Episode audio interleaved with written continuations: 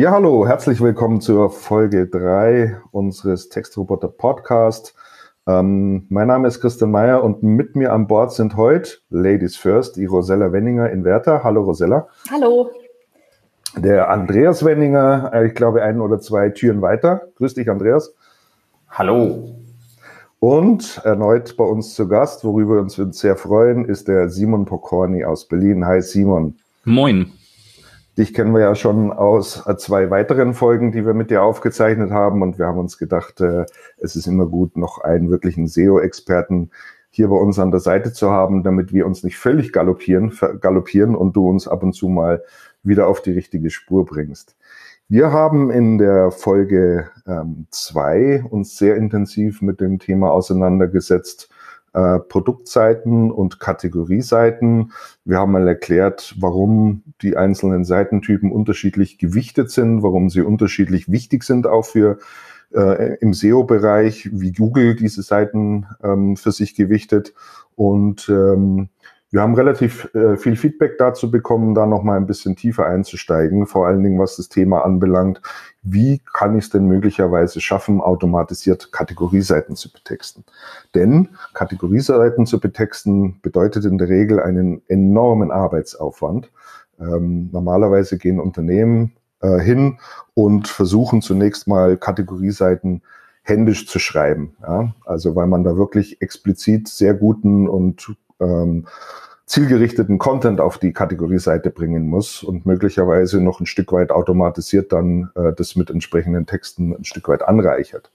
Aber wir alle wissen, ähm, Kategorieseiten haben natürlich auch einen sehr hohen Pflegeaufwand mein Sortiment ändert sich, es kommen neue Marken hinzu, es fallen Marken raus, es kommen andere Produkte dazu, es kommen neue Funktionalitäten oder Features bei Produkten mit hinzu, die ich ganz gerne in der Kategoriebetextung auch mit aufgenommen hätte, weil sie irgendwie ein herausstechendes Alleinstellungsmerkmal sind.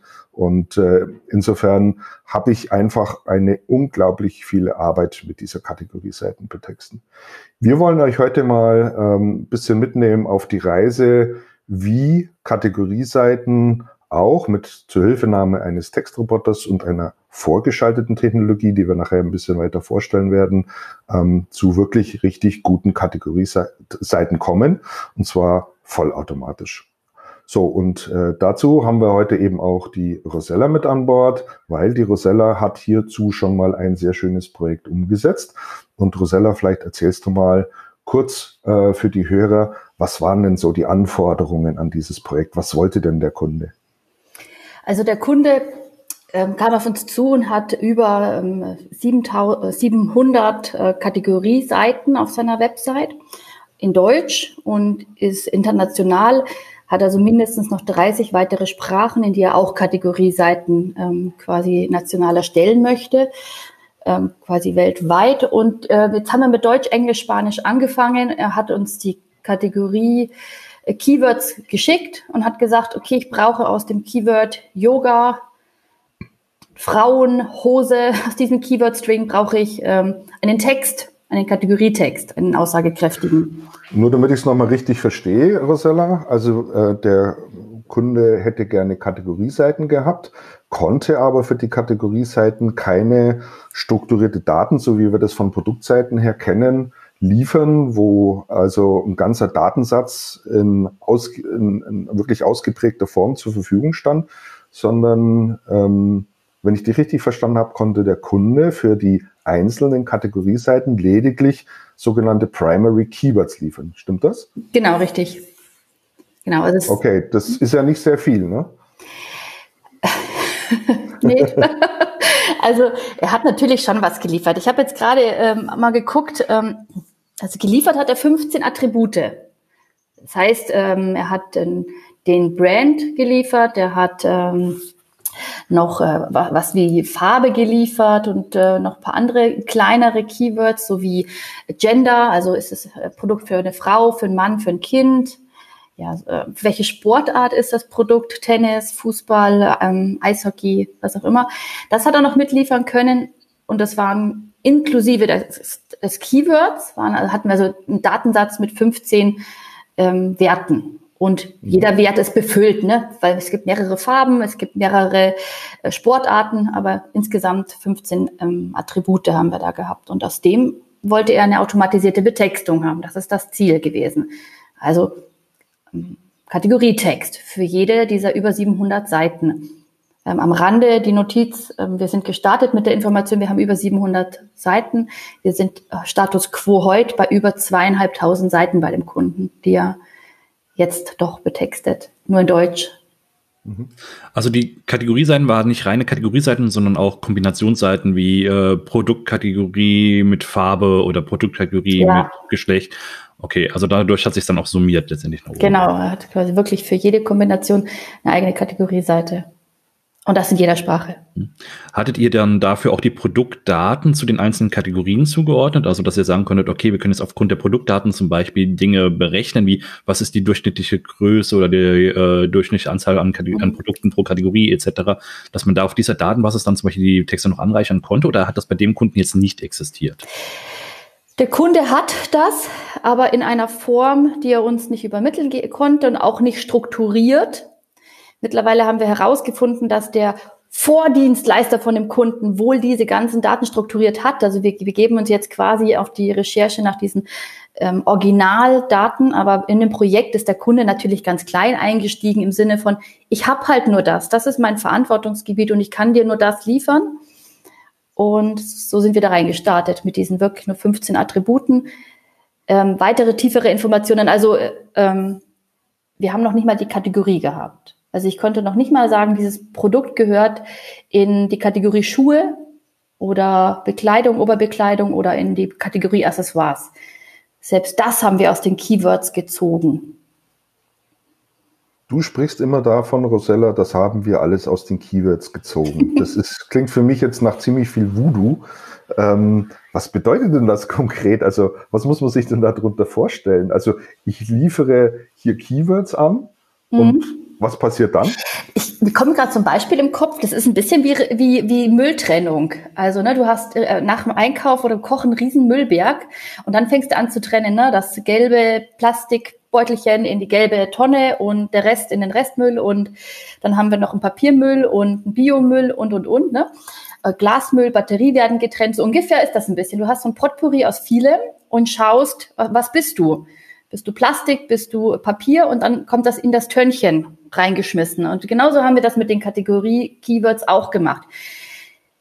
Bei dem Kunden, wir sind da in einer, in einer Produktwelt. Das ist ein großer Sportan, Sportbekleidungsanbieter. Ähm, bei dem kommt jetzt nicht zu, zufällig auch noch die, der Toaster mit dazu, sondern der ist in dieser Sportwelt. Ähm, und da haben wir geguckt, okay, was, was haben wir? Wir haben ganz schnell, wenn ein Blick auf die Keywords auch äh, realisiert, ich habe immer das wieder das Gleiche in den Keywords. Ich habe eine Farbe, ich habe das Gender, also Frau, Mann, Kind, Jugendlicher, weiß nicht, pubertierender, äh, Anti-Teenager. Also wir haben gesehen, wir haben immer wieder das Gleiche drin. Wir haben Farben drinne, wir haben eine Sportart drinne. Ähm, und diese Keywords haben wir gesagt, okay, daraus können wir tatsächlich Mülltonnen machen. Wir können sagen, wenn da Frau, Yoga, Hose drinne steht, das drei Wörter, dann können wir die trennen und können sagen, okay, die Frau gehört in ein Keyword Gender, ne, Geschlecht. Mhm. Wir konnten sagen, wenn da Yoga drinne steht, dann ist das natürlich eine Sportart. Wenn da ähm, Hose drinne steht oder T-Shirt, dann ist es natürlich ein Produkttyp. So wie, wurde das, wie wurde das erkannt? Also wie, wie erkennt man das? Was ist da für eine Logik dahinter? Also ich meine, zunächst mal, wenn ich mir vorstelle, es gibt irgendwie gefühlt 50, 60 verschiedene Sportarten, vom Jogging ja. über Rudern, über Yoga, wie du sagst, über was weiß ich, alles Mögliche. Ähm, wie, wie, wie weiß denn eine Maschine oder eine Technologie, dass das eine Sportart ist oder dass das ein Gender ist oder dass das eine mhm. Farbe ist? Simon, du wolltest gerade auch noch was fragen oder sagen dazu? Ähm, also die Maschine weiß dann erstmal gar nichts. Ne? Die, ähm, also man ist erstmal mit Manpower und äh, Know-how dran. Die Zielsetzung ist ja immer Textrobotik gewesen bei dem Kunden, automatisierte Betextung. Und da haben wir gesagt, mhm. okay, mit der Zielsetzung ist ganz klar, was wir brauchen. Wir brauchen eine Datengrundlage. Und dann gehen wir noch einen Schritt zurück, schauen, okay, was ist deine Datengrundlage? Dann gehen wir noch einen Schritt zurück und nehmen halt nur die Keywords und sagen, was können wir mit dieser Datengrundlage machen? Gar nichts. okay, was machen wir mit gar nichts? Wir gucken uns rein, können wir aus diesen Keywords, die wir nicht benutzen können, neue Keywords kreieren? Und da war die Antwort mit Blick drauf, ja, weil es eine Struktur sich aufzeigt. Ich habe einen Fußballverein, ich habe eine Farbe, ich habe eine Sportart drinne und ähm, da haben wir angesetzt und haben gesagt, okay, wir haben jetzt quasi erkannt, es gibt eine gewisse Struktur und ist der Aufwand und der Ertrag in Balance? Und da haben wir gesagt, ja, weil der Aufwand, diese Keywords äh, zu trainieren, zu sagen, wenn da drinnen steht Yoga, nimm Yoga, wir haben eine bestimmte, wir haben eine Data Science Software, die wir nutzen. Und diese Software kann man trainieren und kann sagen, wenn du in den Eingangsdaten irgendwo Yoga drinne stehen hast, dann nimm das und befülle ein neu kreiertes Attribut. Das haben wir dann quasi angelegt in der Software. Wir haben gesagt, hier unser neues Attribut soll heißen Sportart Keyword. Und dann haben wir gesagt, wenn da Yoga drinne steht, dann nimm das Yoga bitte und schreibe in das neue Attribut Yoga rein. Wenn da drinnen steht, Basketball spielen, dann nimm das Basketball spielen, diesen Begriff, diese Kette und schreibe in das neue Attribut Sportart nur Basketball rein. Also wir haben auch natürlich gefiltert, haben gesagt, das Spielen, das wird gestrichen, denn das kann man in der automatisierten Betextung dann wieder nicht gebrauchen. Ähm, es ist logisch, dass eine Sportart wird ne, ausgeübt, gespielt, wie auch immer. Und ähm, ja, so haben wir aus die, die Keywords quasi analysiert. Wir haben geclustert, wir haben mit manueller Arbeit abgewägt, was braucht der Kunde in der Textautomation, also was soll beim Text am Schluss rauskommen. Also wir haben ganz vorne angegriffen, was soll rauskommen an Text, um hinten rein zu gucken, was brauchen wir dafür und können wir das aus diesen Begriffen kreieren. Letztendlich ging es also darum, ein, äh, ein Datenmodell zu schaffen zunächst einmal, das dann auch idealerweise automatisch befüllt wird. Und dieses Datenmodell ist dann die Grundlage für die Kategoriebetextung, von der klar war, wie sie gestaltet werden soll. Ja. ja. Also es ist quasi ein, ein Reverse Engineering Verfahren, wenn man so möchte. Also ich weiß, welchen Kategorietext ich haben möchte, weiß aber auch, dass ich nicht die notwendigen Daten dafür liefern kann dann ist der erste Schritt, dass ich mir überlege, wenn ich solche Kategorietexte ausgeben möchte, wie muss ein dahinterliegendes Datenmodell aussehen? Welcher Struktur muss es folgen? Und dann in einem zweiten Schritt überlege ich mir, wie bekomme ich dieses Datenmodell äh, idealerweise automatisiert befüllt. Ja. Und also, ihr, ihr, hattet jetzt, ähm, äh, du hast am Anfang gesagt, äh, 700 ähm, Kategorieseiten sollten ursprünglich betextet werden, jetzt sind es mittlerweile 2500 geworden. Ihr hattet am Anfang aber nur 15 Attribute, daraus kann man ja noch keine ausführlichen Texte machen. Was war dann das Ziel in der Datenanreicherung, die ihr dann gemacht habt? Wie viele Attribute ihr am Endeffekt erreichen wolltet oder, oder erreicht habt, um diese Masse an Texten zu äh, individuell ähm, zu gestalten? Hm. Ja, da spielt halt jetzt auch wieder Erfahrung in Textrobotik mit rein. Ne? Also wir haben jetzt am Schluss, ich habe gerade nochmal nachgezählt, die Status quo gestern, haben wir im Deutschen 83 Attribute geschaffen. Also von 15 auf 83 gehoben. Okay. Und ähm, da muss man dann eben auch mit Budget vom Kunden gegen rechnen in der Textautomation, weil wir können aus den 83 Attributen mit entsprechenden Befüllungen, ne, wir haben mehrere Dutzende ähm, äh, Sportarten ähm, jetzt plötzlich bekommen, die hat der Kunde vorher nicht gehabt ähm, in seinen Daten. Da muss man gucken, wie viel Geld hat er eigentlich am Ende, um automatisiert betexten zu können. Weil wir können alle 83 Attribute betexten, bis ins Mühe, bis dir schwindlig wird vor schönen Texten. Aber natürlich ist es entsprechender Aufwand. Und ja. Andreas, du wolltest was sagen? Ich würde gerne nochmal das Thema Attribut, Attributsbefüllung ein bisschen plausibilisieren, weil für uns sind das so normale Schlagworte mittlerweile. Ich glaube, das ist da draußen vielleicht noch nicht jedem so geläufig. Also im Prinzip muss man sich vorstellen, dass wir vom Kunden ein klares Bild bekommen haben, was er haben möchte. Wir haben das reflektiert auf, welche Eingangsdaten braucht der Textroboter, weil der kann halt nur aus Daten neuen Text erzeugen. Und das ist ein Datensatz, besteht immer aus einem Attribut. Ein Attribut muss man sich vorstellen, beispielsweise wie eine Produkteigenschaft. Also ich habe Größe Festplatte, das wäre das Attribut, und die Befüllung des Attributs wäre zum Beispiel ein Terabyte oder 3 Terabyte. Oder noch einfacher, das Attribut ist Farbe und der Attributswert wäre weiß oder grün oder gelb und so weiter. Und das, was wir vom Kunden bekommen haben, sind nur Fetzen. Das heißt, mal hat man in den Keywords eine Farbe, nur rosa, also nur den Wert rosa, weiß aber nicht anhand der, vor, der, der vorhandenen Daten, dass es das Attribut Farbe ist. Das mussten wir rückwärts dazu entwickeln. Und das haben wir auf zweierlei Arten gemacht, nämlich einmal die Fetzen genommen, die wir bekommen haben, und zum anderen einfach die Webseitenstruktur vom Kunden gecrawlt, gibt ja Breadcrumbs, und zum, also dann hat man beispielsweise das Attribut und den Wert Farbe und dann einen Wert, weil es im Keyword drin ist, zum Beispiel rosa. Aber man weiß natürlich, dass es mehrere Farben gibt und nicht nur rosa und haben dann einfach gecrawlt, was es in dem Produktumfeld noch alles für Farben gibt. Und dann kommen da meinetwegen 28 verschiedene Attributswerte raus. Und jetzt hat man in der Excel-Tabelle, um es mal so auszudrücken, in der Spalte Farbe 28 verschiedene Werte drin, die vorkommen können. Und das ist die, die Grundlage eben dann, um es zu übergeben an den Textroboter, weil der kann nur mit solchen Tabellen arbeiten und dann vernünftige Sätze rausschreiben. Und gerade dann wird es ja spannend, sobald du dann die Produktdaten mit hinzunehmen kannst. Sei es jetzt, indem du die Seite des Kunden crawlst oder der Kunde gibt dir ein Produktfeed oder du nimmst ein Affiliate-Feed von dem Kunden oder ähnliche oder sogar ein Produktdump, der da aus der Datenbank raus, dann hast du auf einmal viel mehr Informationen zu den einzelnen Produkten, die zu den jeweiligen Kategorien gehören. Und somit kannst du dann theoretisch auch statistisch daran gehen, kannst sagen, okay, ähm, die meisten Produkte sind schwarz. Wenn der Kunde was Außergewöhnliches will, dann empfehle ich ihm im Text, soll er sich ein gelbes Produkt holen. Davon gibt es am wenigsten und das sind dann die, die am meisten auffallen zum Beispiel. Und so kann man daran rangehen und kann die Texte natürlich auch gewaltig anreichern. Das haben wir im letzten Jahr bei einem großen Gebrauchtwagenprojekt gemacht.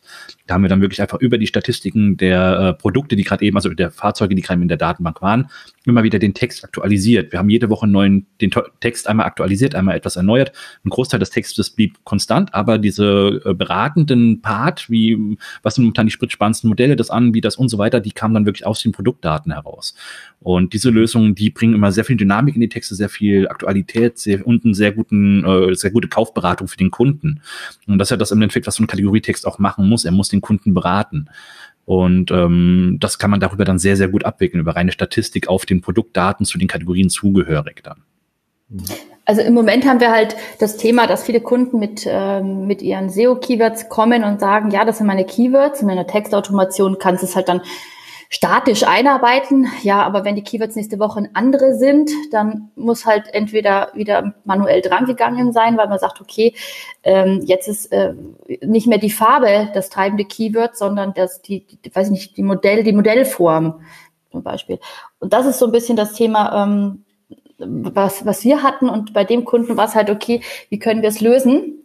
Ähm, ohne dass wir seine Ressourcen weiter anzapfen, sondern er kann uns nur diese Keywords und diese 15 Attribute geben. Also auch die Produkttexte auf Produktebene waren eben nicht möglich, uns bereitzustellen. Das geht jetzt weiter, das Projekt.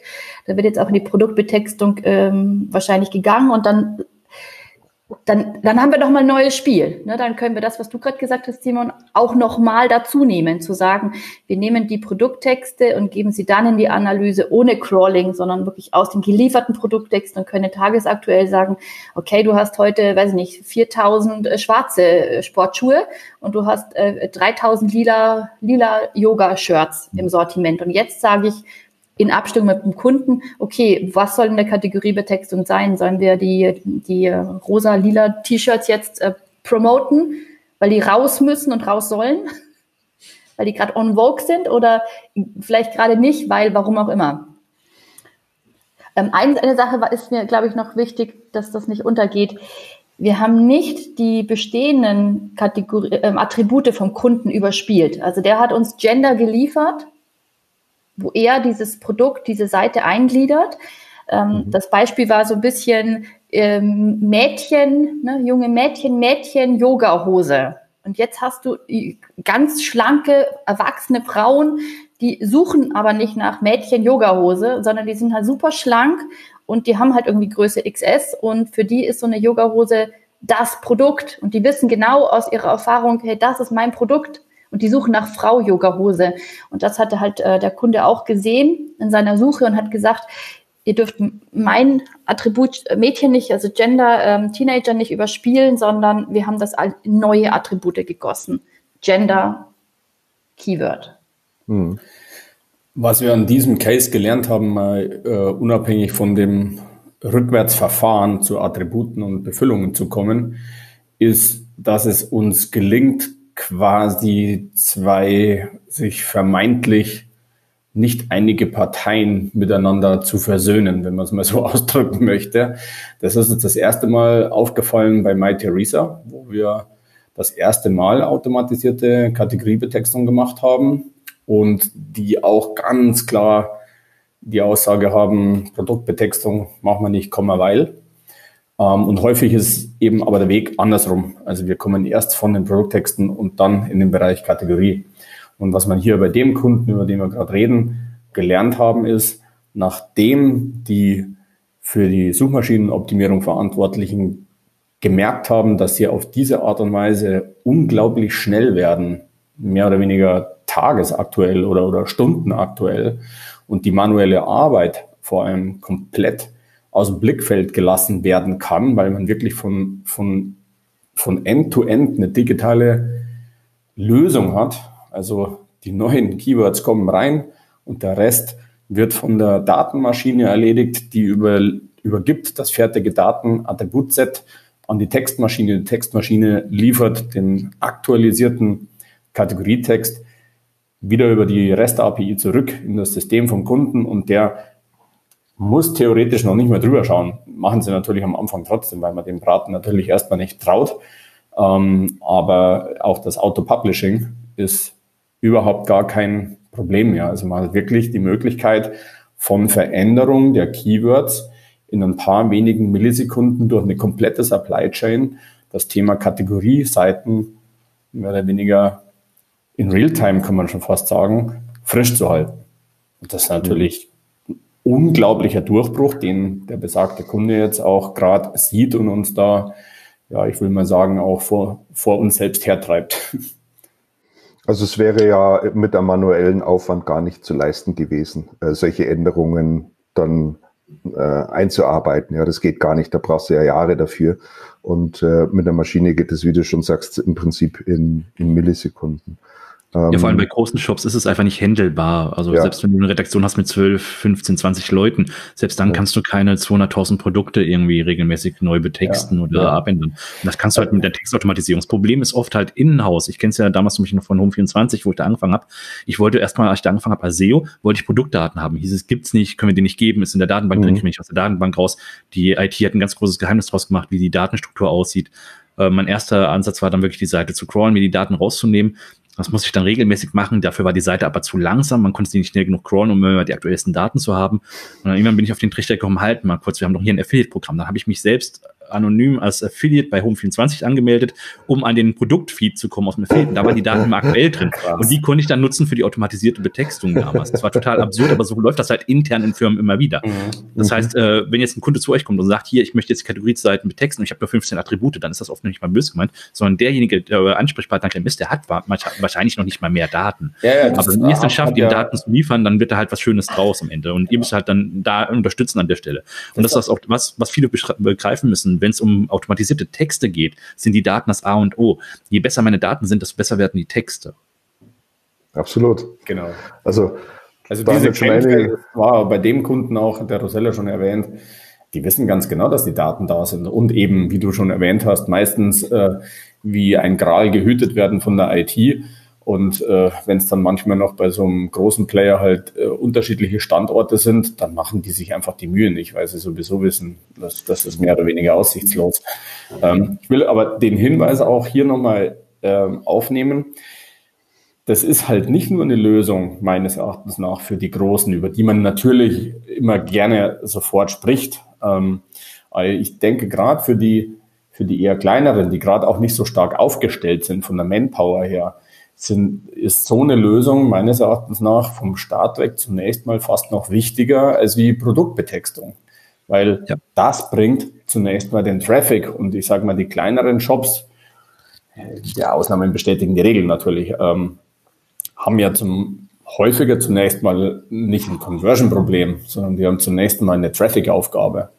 Und äh, da wissen wir auch alle, dass wenn das extern zu Agenturen gegeben wird und die einen guten Job machen, dann habe ich zumindest mal immer noch das Time Delay Thema.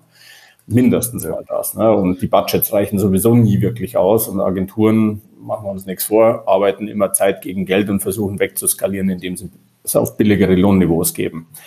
Ähm, und also da würde ich wirklich sagen, ähm, als allererstes, das bemühen wir uns ja auch beim Kunden immer zu etablieren, mach als allererstes mal ein SEO-Audit. Lass uns überhaupt mal schauen, wo du stehst, wo deine großen Herausforderungen sind. Manchmal liegt es überhaupt nicht im Content oder hat gar keine Chance, im Content irgendwas zu erreichen, weil die Probleme beispielsweise eher im technischen SEO liegen. Ich meine, Simon, da haben wir ja schon so die eine oder andere gemeinsame Erfahrung gemacht.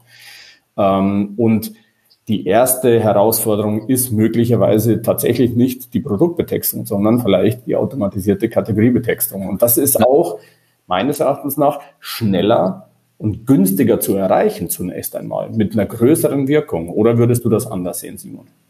Nee, ähm, vor allem, du kannst halt ähm, als Startup, auch als kleines Startup, wenn du jetzt erstmal nur, sagen, was sagen wir, 100 Kategorieseiten oder 200 Kategorieseiten hast, dann kannst du dich auf einmal, indem du das erstmal automatisiert angehst, dich dann mit deinen internen Ressourcen, mit deinen ein oder zwei Redakteuren, die du ja vielleicht hast, kannst du dich auf die wichtigen Sachen konzentrieren, nämlich auf die Top-Kategorien. Das sind meistens mhm. so mm, fünf bis zehn Prozent der Kategorien, die überhaupt äh, das höchste Potenzial haben. Und dann kannst du die erstmal mit deinem Inhouse-Ressourcen bestmöglich ausstatten und alles andere machst du erstmal automatisiert sehr, sehr schnell und aktualisierst die vor allem noch regelmäßig, dass du da nicht irgendwie immer einen veralteten Stand drin hast. Es gibt nichts Schlimmeres, als dass du jetzt gerade schreibst, jetzt äh, in diesem Winter sind die äh, Hosen von der und der Firma am besten mit der und dem äh, Fütterung und dann auf einmal, aber ist der Text immer noch online mit einem Hochsommer, ja, kann der Kunde nichts mit anfangen, fühlt sich nicht beraten, findet den Shop komisch und geht wieder und kauft nicht bei dir.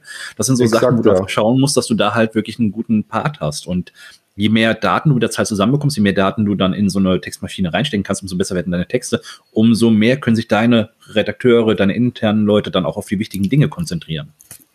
Rosella.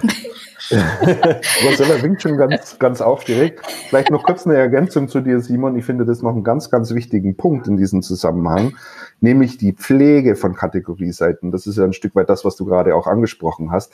Kategorieseiten geraten sehr schnell mal aus dem Fokus heraus und keiner weiß mehr, was steht denn da eigentlich auf diesen Seiten drauf. Das heißt, welche Informationen werden denn hier einer Suchmaschinenbot übergeben? Ja, und äh, da kann es eben sehr, sehr schnell vorkommen, dass Suchmaschinenbots ständig mit falschen Informationen versorgt werden. Ähm, und ich mich frage, warum passiert da eigentlich überhaupt nichts? Ne? Und das kann ich eben durch diese automatisierte Betextung ähm, schnell und einfach beheben, weil meine Kategorieseiten einfach immer aktuell sind. Ja? Wenn eine Marke dazu kommt, ist die Kategorieseite einfach eine Millisekunde später geändert. Wenn äh, was anderes dazu kommt, ist es geändert. Ich muss mich da nicht mehr drum kümmern. Das heißt, dieser komplette Pflegeaufwand, der bei 6, 7, 800 Seiten in einfach wahnsinnig groß ist, der entfällt eben auch komplett. Jetzt aber du, Rosella, du hast schon ganz vom, wild gewedelt. Vom, vom Start hat, hatten, hatten, hatten wir uns ab, kurz abgestimmt, wie kriegt man dann hier Rederecht und so. Ich bin ja ein Podcast-Neuling, äh, oute mich hiermit auch und dann sagten die anderen einfach, ja, da, da winkst du mal, ne? Und dann äh, habe ich jetzt gerade festgestellt, meine Winkbewegungen gehen doch mehr in Breakdance über. ähm, ja. Also ich habe noch einen Punkt. Das eine ist, ne, die, also dass der Output der muss flexibel sein, der muss ne, sofort änderbar sein. Da sind wir uns, ja, da bin ich wahrscheinlich schon weiter, fünf Schritte weiter, so, ne? Das ist für mich gar kein diskutierbares äh, Endergebnis mehr, sondern der muss sofort änderbar sein, wenn irgendwelche Daten geändert sind, muss der Text geändert werden. Es muss sofort geändert werden, wenn ich in einer neuen Saison bin, wenn Winter zu Frühling übergeht. Ähm, was ich viel spannender gerade finde, ähm, ist dieser Datenmoment wenn die Kunden uns ihre Daten geben und er hat halt nur 15 Attribute und er hat noch nicht mal Kategorien. Ähm, ich habe am Anfang total gestöhnt, als er da sagte, er kann uns jetzt nicht mehr geben. Er kann nicht nochmal zu seiner IT gehen und nochmal einen Datenauszug und die Daten schon gar nicht und überhaupt. Und da hat er uns abgeblockt und da habe ich natürlich gelitten. Aber jetzt im Nachhinein denke ich mir, hat uns das die unglaubliche Chance gegeben, das Datenmodell, eine Ontologie für ihn aufzubauen, die komplett befreit ist von seinen Daten. Und wir haben zum Beispiel ähm, bei dem nicht nur in Sportarten gedacht, sondern wir haben datenbasiert in verschiedene Sportarten gedacht, so Teamsportarten. Also wir haben ein Attribut geschaffen, das heißt jetzt Teamsportarten. Und darunter fällt halt Fußball und Volleyball und Hockey. Ne? Dann haben wir also das ist für mein Text-Robotik-Momentum natürlich, da geht mir das Herz auf, weil ich sage, ich kann jetzt auf dieses Attribut zurückgreifen und wenn das mit irgendwas befüllt ist, dann weiß ich sofort, ich kann einen ganz bestimmten Satz, eine ganz bestimmte Melodie in einem Text kreieren. Ne, du und dein Team. Wenn ihr heute zum Klammer Fußball, geht. was auch immer, es ist ein Teamsport. Ich habe dann ganz anderes Set an Texten plötzlich, auf das ich zugreife. Das macht Textautomation. Und ich kann natürlich fein getuned sagen, wenn es Volleyball ist, habe ich diese äh, äh, Begrifflichkeiten oder diese Halbsätze oder und. Der Simon ja. hat gerade gewonnen, ja. sein Breakdance-Tanz gerade. Genau. Die Hörer ähm, fragen sich immer, warum wir hier sagen, winken, die zeichnen doch einen Podcast auf, ist doch reines Audio. Tatsächlich ist aber das Tool, was wir verwenden, so gestrickt, Gott sei Dank, weil wir eben an den unterschiedlichsten Orten sitzen, dass wir uns auch sehen per Video. Und äh, wir haben einfach vereinbart, dass derjenige winkt, deswegen immer dieser komische Hinweis, der winkt gerade. Ja. Ich okay, falle auch gerne so ins Wort rein, ich hoffe, das okay. ja, ja, ähm, mach ruhig. Also gen generell halt, wenn du auf einmal diese Möglichkeiten hast, die du gerade auch beschrieben hast, dass du auf einmal zum Beispiel neue Zuordnungsmöglichkeiten hast, etc., dann kannst du ja nicht nur die aus den Kategorietexten, dann können sich ja nicht nur Kategorietexte ergeben, sondern kannst auch noch viel mehr draus machen.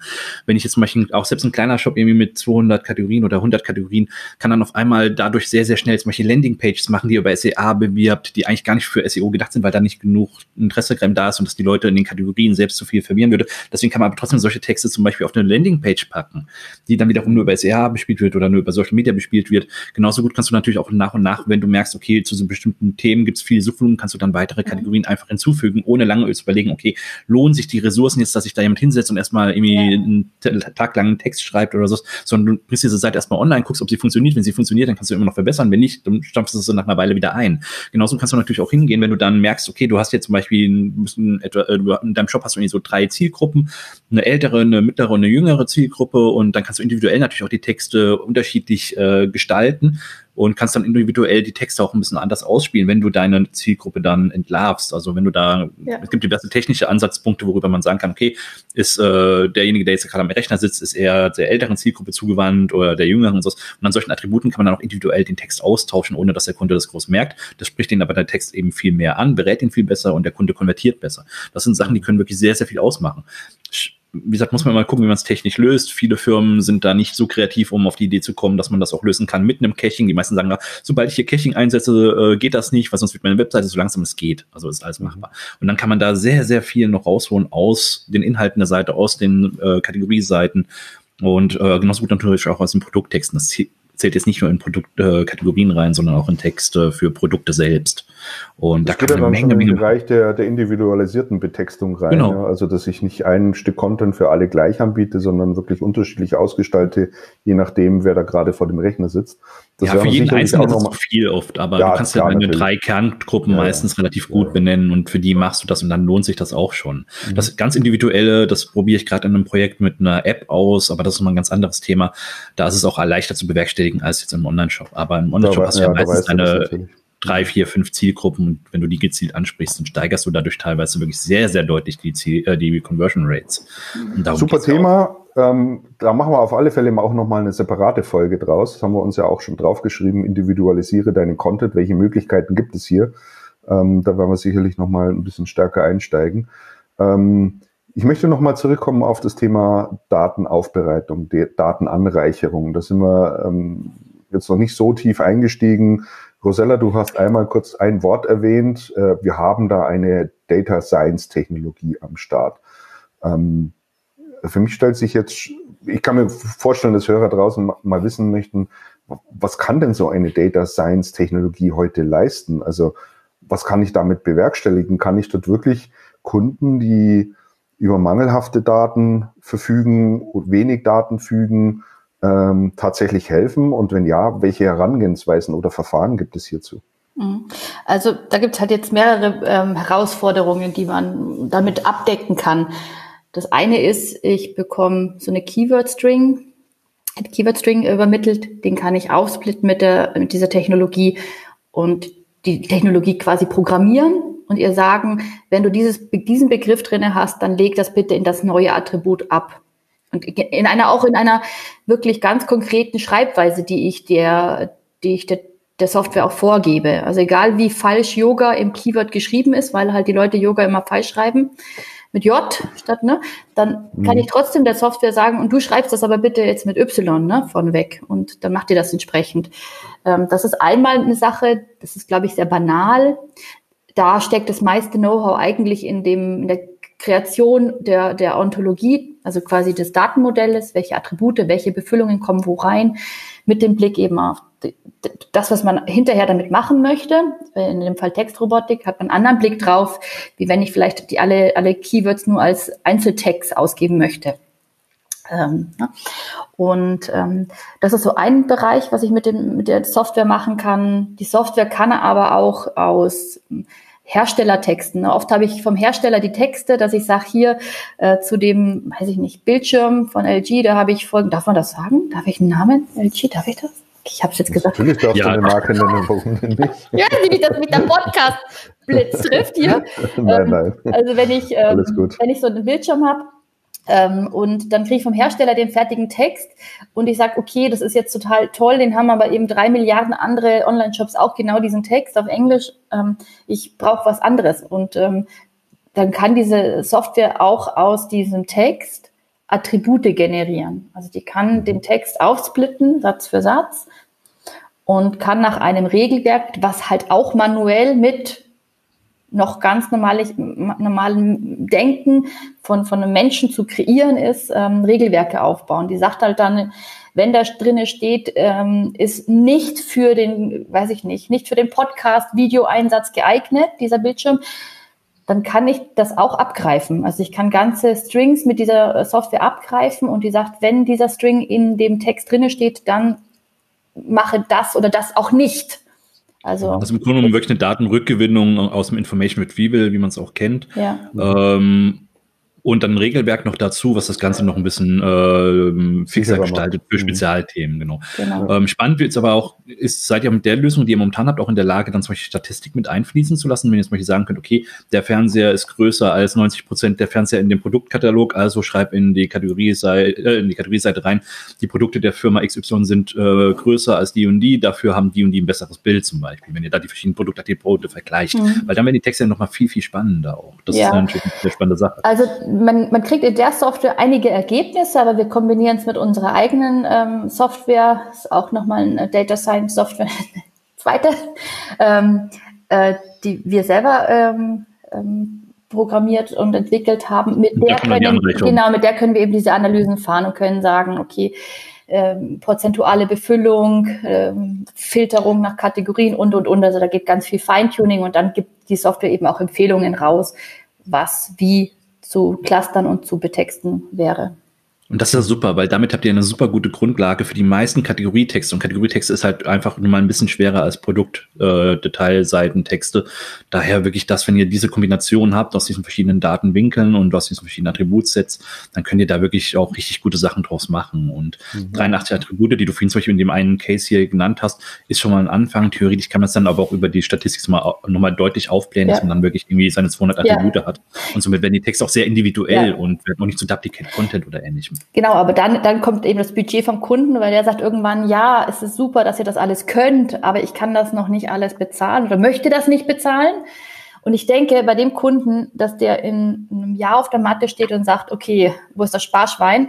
Lasst uns das jetzt auch machen, weil er merkt, was für einen Benefit er hat, wie seine Performance ähm, nach oben steigen wird wie viel Texte er mit Knopfdruck ändert, sofort jetzt, wenn ein Keyword sich geändert hat. Und dann wird er sagen, okay, wo kann ich noch mehr rausziehen an Performance? Und dann wird er in diese Wobei man da aber auch sagen muss, dass so extrem teuer ist diese Lösung ja jetzt, wie ihr sie ja jetzt macht, auch nicht für den Kunden. Wenn ich überlege, was am Anfang die automatisierten Textlösungen gekostet haben, dann ist das mittlerweile ein Bruchteil von dem, was ja. wir damals zum Beispiel bei DevShop vor zehn Jahren ausgegeben haben für die automatisierte Texte. Ja, wenn du, du musst halt auch rechnen, wenn du mal das aufgesetzt hast, also das Datenmodell. Ja, natürlich haben wir da eine Woche am deutschen Datenmodell gesessen und während des Projekts haben wir immer wieder feingetuned, weil der Kunde erkannt hat, okay, diese Produkttyp, den möchte ich eigentlich ganz woanders drin haben warum auch immer.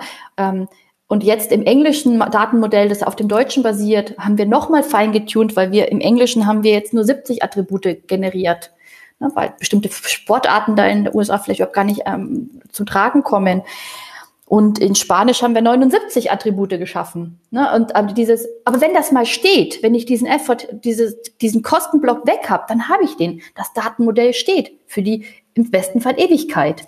Das kann ich, und das kostet mich jetzt auch nichts mehr im Sinne von, das muss ich jedes Mal nochmal neu prüfen. Das steht, da kann keiner was mhm. falsch machen. Ich schiebe die Daten rein, es kommt hinten verlässlich der Output rein. Das Einzigste ist, wenn ich sage, ich möchte noch eine neue Sportart aufnehmen, ich weiß nicht, ähm, keine Ahnung, Snowboard-Eis laufen auf Schlittschuhen, keine Ahnung, dann ist es eine neue Sportart, ja, die muss ich ins Startmodell aufnehmen, in allen Sprachen, wenn ich das. Wobei man, hm.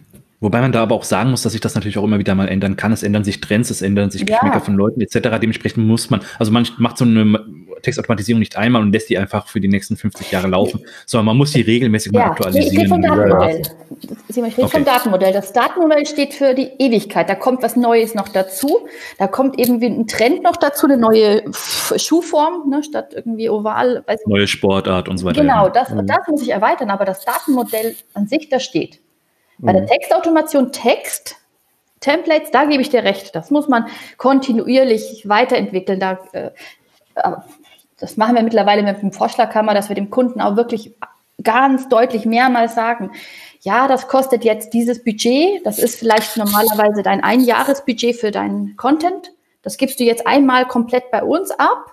Aber das heißt nicht, dass du danach raus bist. Es wird auch in den Folgejahren immer wieder laufend Weiterentwicklungsbudget Bedarf geben. Und äh, das kommunizieren wir jetzt klarer. Ich glaube, weil es eigentlich klar sein sollte, aber dass der Kunde dann doch irgendwie denkt, naja, wenn ich jetzt so viel Geld da versenkt habe ähm, und ich habe jetzt meine Textautomation, jetzt bin ich doch fertig. Aber nein, so, du musst das weiterentwickeln, am Puls der Texte sein. Dein Benefit ist, dass du, wenn du jetzt weiterarbeitest, nicht an einem Kategorietext arbeitest, sondern an 700 oder zweieinhalbtausend. Ne? Ja, der, der, der Blickwinkel ändert sich dann einfach auch ein bisschen äh, mehr in Richtung Daten, ja. Also, dass man wirklich versteht und weiß, dass Daten einfach so eine wichtige Grundlage sind und dass ich dort äh, einen großen Fokus drauf legen sollte, ähm, dort wirklich eine gute Qualität zu haben. Mir fällt auch noch ein, ein, ein drittes Szenario ein, Rosella. Ähm, da können wir auch noch äh, das kurz mal zumindest streifen. Mhm. Äh, für Händler beispielsweise ist es ja auch eine der Herausforderungen. Ähm, der hat 13, 14, 15 verschiedene Vorlieferanten und all diese Vorlieferanten liefern ihm äh, Daten an, Produktdaten an, aber natürlich in der unterschiedlichsten Ausprägung. Ja? Und ähm, hier kann man solche Verfahren eben auch dazu nutzen, ah, ja. um die Daten zu glätten oder zu normieren ja. und zu vereinheitlichen. Ähm, das ist ja auch noch ein ganz spannender Case. Da können wir vielleicht auch noch mal in einer separaten Folge drauf eingehen und das auch noch mal erklären. Ich wollte es nur noch mal schon erwähnt haben, dass dieser ähm, diese Range an Möglichkeiten ähm, zu guten Daten zu kommen mittlerweile sehr sehr groß ist. Also keine Angst davor, äh, mit einem ersten Blick in sein eigenes PIM-System oder wo auch immer hin zu sagen, oh, äh, ich habe keine guten Daten, ich brauche dieses Thema Textautomatisierung erst gar nicht angehen. Das macht überhaupt keinen Sinn. Kategoriebetextung. Da, Kategoriebetextung, ja, da wirklich kann man, kann man äh, die Schwelle deutlich runtersetzen und sagen, da gibt es mittlerweile so viele Ansatzmöglichkeiten, um zu guten Daten zu kommen für eine Kategoriebetextung. Äh, probiert's aus. Ja, also ja. Die, den besten ähm, Moment äh, finde ich eigentlich da, dass der Kunde ja uns gesagt hat, also bei dem Beispiel, er kann uns nicht die Daten aus seinem System ziehen. Gleichzeitig ist da drin auch die Botschaft, die haben keine Ressourcen oder da muss ich ein Ticket stellen, das dauert so und so lange. Oder mhm. wenn ich jetzt da hingehe und sage, ich brauche die neuen Daten und ich brauche sie vielleicht auch geändert in einer neuen Datenstruktur, da kriege ich mhm. hier sofort No-Go und dann mhm. ist mein Projekt gestorben. Was wir jetzt haben, ist, dass wir total befreit sind von seiner seinem Datenmomentum, sondern der gibt uns, was er hat, inklusive seiner Keywords, und wir haben ein Datenmodell im Hintergrund für ihn komplett fertig, das wir jederzeit auch anpassen können, ohne dass auch nur ein ITler bei ihm davon Kenntnis hat oder Arbeit äh, reinstecken muss. Mhm. Und das können wir, wenn der heute anruft, der Kunde sagt, ich möchte jetzt ähm, Fußball nicht mehr in Teamsport, sondern in Individualsport einordnen, warum auch immer. Ja, dann machen wir das. Das ist, und dann haben nur wir das gemacht. Und das Datenmodell, die Texte sind in der nächsten Sekunde auch geändert. Und was wir jetzt mit dem Kunden, also natürlich, wir treiben da schon auch hin, dass wir sagen, nimm doch irgendwann dieses Datenmodell und versuch das bei dir einfach auch ähm, bewusst zu machen, dass man mit, die, mit nicht mit diesem, aber mit einem Datenmodell arbeitet, das für automatisierte Betextung ähm, funktioniert. Ähm, aber es ist unabhängig. Also selbst wenn der Kunde sagt, ich komme aus meinem Korsett nicht raus, ich kriege meine, meine Kategorien nicht anders ähm, in mein System, das darf ich nicht ändern, warum auch immer, dann sind wir frei. Also Aber es versetzt eben auch eine Abteilung, eine Marketingabteilung, eine SEO-Abteilung, eine Content-Abteilung, wie auch immer, in die Lage, unabhängig von ihrer IT und unabhängig davon, ob es weitere Engpässe im Unternehmen ja. gibt, äh, zu agieren und dieses ja. Thema voranzutreiben und nicht mehr darauf warten zu müssen. Das ist ja oftmals einer der großen Bremsschuhe äh, bei so einem Projekt. Ja, das ist ähm, dass man immer denkt, da müssen verschiedene Abteilungen am, an, an, einem Strang ziehen und die haben aber möglicherweise unterschiedliche Interessen. Dann gibt es Interessenkonflikte. Ja, ah, ich, ich, ich gebe doch keine Daten raus, wo kommen wir denn da hin und so weiter und so fort. Ne? Ähm, das kann ich alles damit umgehen mir geht es gar nicht so sehr, dass die blockieren, ne, die IT, aber die sind ja auch gefangen in ihren Tickets. Ne? Die können ja auch nicht ja, sagen, okay, jetzt macht er gerade hier sowas ganz Innovatives wie Kategoriebetextung. Ich, der braucht jetzt ganz andere Daten. Also die IT wäre vielleicht willig gewesen, aber wir wären vielleicht einfach Ticket 1300 gewesen und dann hätten wir warten müssen. Hätten wir vielleicht jetzt ein Jahr später die Daten mal bekommen. Und dann hätten wir wahrscheinlich sagen müssen, oh, da und da passt jetzt leider immer noch nicht. Oder könnt ihr uns das anders liefern? Und ähm, aufgrund von diesen nicht vorhandenen Daten, muss man sagen, also aufgrund von nur 15 Attributen waren wir wirklich frei, ein Datenmodell zu machen. Ich finde, der Aufwand mit, das war eine Woche, es war schon in jeder Sprache, es war schon ein Kraftakt, auch von der Seite vom Kunden her. Aber der hat das jetzt und jetzt geht er quasi mit seinem Englischen, geht er in alle englischsprachigen Länder. Ja, mhm. Natürlich gibt er mir ähm, die, die australischen Keywords und sagt, hier pumpt die mal in das Modell rein. Und natürlich wird es da eine Abweichung geben, weil vielleicht ich die noch eine andere Sportart, ich weiß nicht, gibt's, weiß nicht, Bumerang schmeißen, keine Ahnung. Die haben wir halt jetzt nicht drin. Ja, da müssen wir das Datenmodell für die australisch, fürs australische Englisch nochmal anpassen, aber der Aufwand ist minimal. Muss man gucken, passen hinten raus dann die Texte. Das wäre dann der zweite Schritt. Aber fürs Datenmodell da gibt er uns jetzt nur noch das, was er hat, durch und wir können das in alle jetzt englischen ist er weg, Sprachen. Ja. So. so, jetzt warst du gerade ein bisschen, bisschen ausgeblendet, Rosella. Trotzdem noch ein ganz gutes, gutes Schlusswort eigentlich, was du noch nochmal eine schöne Zusammenfassung gewesen mit Blick auf die Uhr. Äh, wir sind jetzt schon eine gute Dreiviertelstunde unterwegs. Wir hatten ja gesagt, wir machen immer so eine gute halbe Stunde. Ähm, Sofern von euch nicht einer noch eine äh, wesentliche Anmerkung hat, würde ich die Folge hiermit auch schließen wollen. War mal ein sehr interessanter Ausflug in den Bereich der Kategoriebetextung und wie komme ich zu einem dafür notwendigen Datenmodell und wie kann ich so ein Datenmodell auch mit sinnhaften Daten befüllen. So, lohnenswert auf alle Fälle, das haben wir gerade gehört und ähm, ich möchte mich ganz herzlich bei euch bedanken. Vielen Dank, Rosella, für die Erklärung. Gerne, danke schön, Christian. Simon, dir auch vielen Dank wieder fürs Dabeisein, ja. der du das einfach nochmal als Praktiker aus deiner Blick heraus siehst und dort auch schon viele Projekte in dem Bereich umgesehen hast und dann nochmal flankierend zur Seite standst. Und vielen Dank auch an dich, Andreas, fürs Dabeisein. Und wir verabschieden uns dann bis zum nächsten Mal. Macht's es gut. Ciao, ciao, Servus. Ciao. Tschüss. Ciao, ciao.